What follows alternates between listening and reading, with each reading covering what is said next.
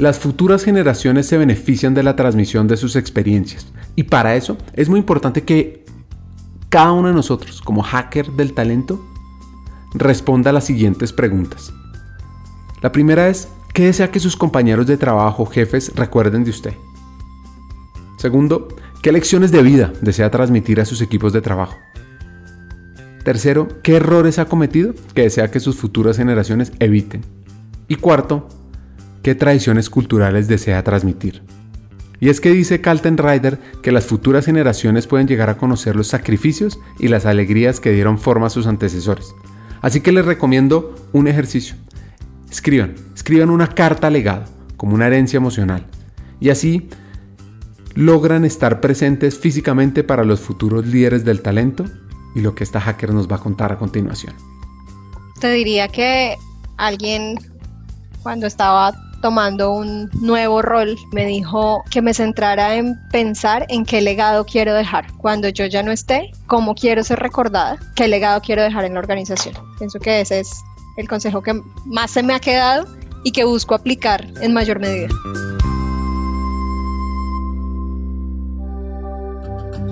Como cualquier buena historia, esta arranca con una pequeña epifanía, algo que nos pasó en Banza, después de haber trabajado con más de 200 compañías en América, haber formado cerca de 300.000 personas, encontramos un reto, un reto que va más allá de cómo aumentar la formación corporativa blended o virtual, que es lo que hacemos nosotros. Y nos preguntamos, más bien, cómo aumentar la humanización de las compañías de forma sistémica y acelerada. Pues buscando respuestas encontramos unos actores clave, aquellos que pueden ser la bisagra del cambio, las personas de talento humano.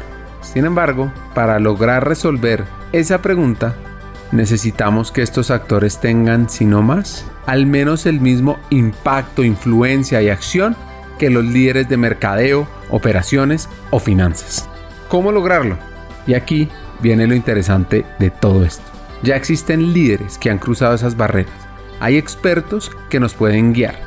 Y eso queremos ofrecerles a ustedes, los llamados hackers del talento. Bienvenidos.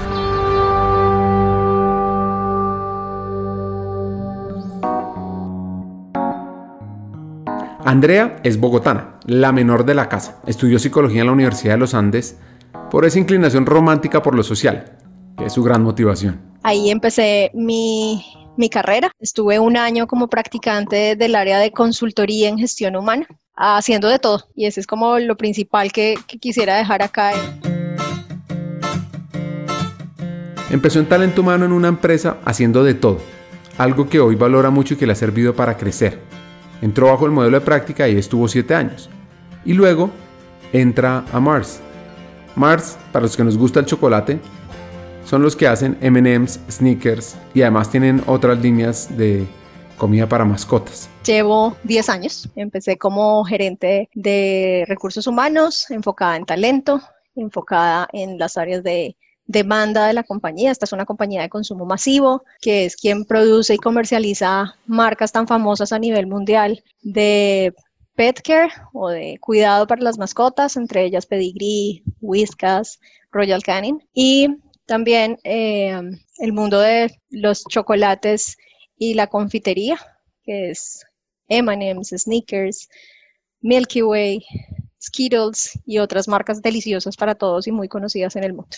Estando como gerente de talento, luego de cinco años tengo la posibilidad de seguir creciendo en mi carrera y asumo la dirección de recursos humanos para el negocio de la región andina, donde estuve por los últimos cinco años y recientemente estoy asumiendo un nuevo rol dentro del negocio de Mars, pero ya con un scope regional para toda Latinoamérica, siendo la business partner para las áreas de supply chain de pet nutrition en Mars Latinoamérica. Y esa es mi carrera. Lo que le funcionó en su carrera, aprender y ver otras áreas, y también lo que no funcionó en su carrera.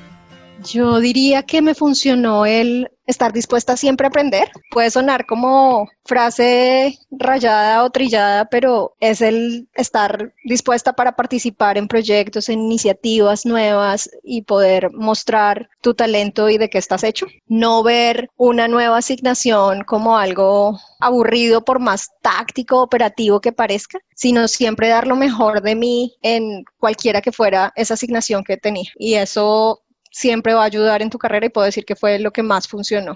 Y dos, haber tenido la dicha de empezar por consultoría donde tuve el chance de estar en muchas áreas y de conocer muchos de los procesos de recursos humanos desde una óptica diferente y no entrar de una vez a un área de recursos humanos. Eso creo que fue lo que funcionó en mi caso. No funcionar haría diferente haber conocido de otras áreas del negocio y no haberme encasillado en recursos humanos desde un principio. Hoy, después de 17 años de carrera profesional, te diría, me hubiera dado una perspectiva mayor, me hubiera dado un conocimiento mayor de otras áreas para poder no haber dado tantos tropiezos por desconocimiento de las otras funciones de una compañía. Objetivo de vida desde talento humano. Uno de los puntos claves para movilizar es este. ¿Cuál es el suyo? ¿Cuál es el suyo en el rol en el que hoy ocupa? ¿Cuál es ese objetivo de vida de talento humano? Ahí tenemos que trabajar muchísimos frentes, desde los bases o los fundamentos de recursos humanos, de asegurar que existan procesos sólidos de recursos humanos en términos de reclutamiento, atracción, reclutamiento, toda la parte de formación, desarrollo, toda la parte de desempeño. Entonces, es lo primero, tener las bases claras de esto antes de pensar en iniciativas más allá. Una vez tengas esas bases, te diría que estar trabajando en cómo hacer esta compañía atractiva para todas las generaciones, no solo enfocarnos en el gran reto que muchas personas del mundo de recursos humanos mencionan y es los millennials, los centennials, sino cómo hacemos una compañía atractiva para muchas generaciones, una compañía inclusiva. Eso es otra cosa que estamos trabajando, en cómo valoramos la diferencia y no nos casamos con un único perfil de talentos. Y por último, el desarrollo de capacidades claves que les permitan a las personas ser exitosas en sus roles y seguir creciendo dentro de la compañía. De esa manera va a ser atractivo unirse a esta empresa, permanecer y crecer dentro de ella. Cada historia en este podcast tiene dos componentes. La primera es entender el proceso de crecimiento y evolución del hacker. Y la segunda, cómo impactar el talento, el área, la estrategia de la compañía y cómo aumentar la humanización. Esta fue su historia de crecimiento. En el siguiente episodio aprende cómo hackear el talento.